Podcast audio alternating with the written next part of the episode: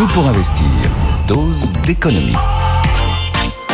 Bonjour Nicolas. Bonjour. On va en faire, enfin comprendre concrètement que nous allons parler d'immobilier. On va surtout parler du décrochage qui se confirme. La Banque de France indique que la production de nouveaux crédits immobiliers ne cesse de reculer. Alors, est-ce que cette spirale va avoir un jour une fin, Nicolas? À la date de fin, je l'ai pas. Je sais que ce sera long euh, et que la spirale est évidente. On vit actuellement la hausse de taux la plus violente de l'histoire économique récente. Mm. Voilà. Et aujourd'hui, hors assurance sur 20 ans, on dépasse les 4%. Je prends le pari que euh, on est au-dessus de 5 probablement début 2024.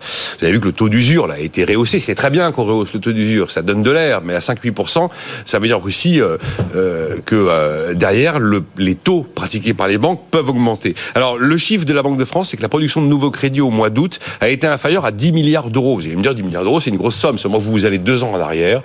Sur un mois, on avait quelquefois des productions de crédits qui dépassaient les 20 milliards d'euros. Donc, c'est quand même un vrai décrochage. Les raisons, ça crève les yeux. L'argent est cher. L'argent est trop cher. Euh, vous allez voir un banquier, vous n'avez pas d'apport personnel aujourd'hui, vous n'avez plus de crédit. Mm.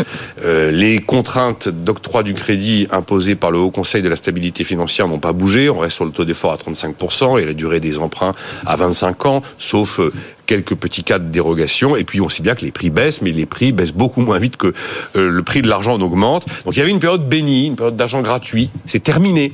C'est terminé, mais c'est définitivement terminé. Vous avez Bruno Le Maire qui, euh, qui se mord les doigts, dit-il tous les jours, de ne pas avoir contracté un, un crédit immobilier à l'époque où l'argent ne valait rien, justement. C'était un monde hors norme, hein, un monde où le banquier vous paye pour vous prêter. C'est pas un monde normal.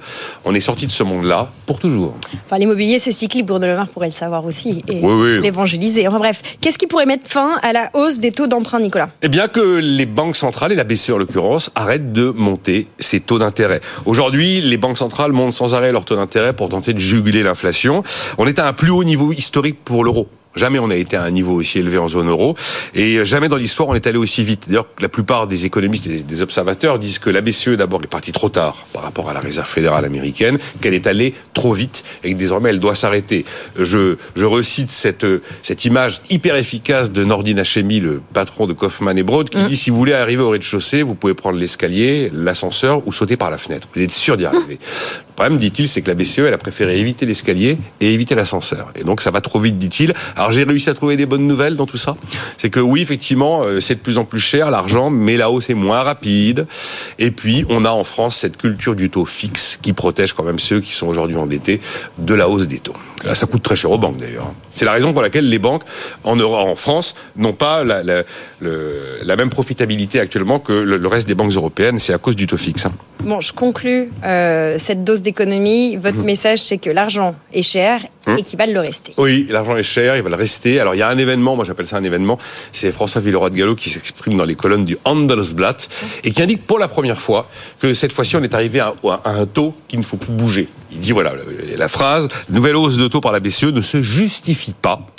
Et mais il prévient qu'évidemment euh, on est sur un probablement un plateau et qu'on va garder le niveau actuel sans doute relativement longtemps. Moi je parie qu'il y en a minimum pour 18 mois euh, d'un niveau de taux relativement élevé. Ça veut dire qu'il n'y aura pas de baisse des taux immobiliers dans un avenir proche et que ça va continuer à monter. Le, le temps d'incubation de la politique monétaire, c'est 18 mois à peu près. Ça veut dire qu'on n'est pas au bout des 18 mois depuis le resserrement monétaire. Ça veut dire qu'on n'est pas au pic des taux d'intérêt. Alors il y a une idée géniale qui, qui- a fleuri au Parlement letton. Le Parlement letton a décidé par la loi d'imposer aux banques de baisser les crédits, de baisser les taux. Bon, bah c'est bon, ils vont les tuer, mais au moins voilà, c'est une solution. Voilà, Handelsblatt, hein, le quotidien économique allemand que vous lisez tous les jours dans le texte, cher Nicolas. Exactement. Dans oui, la langue de Goethe. oui. Merci beaucoup pour cette dose d'économie, Nicolas.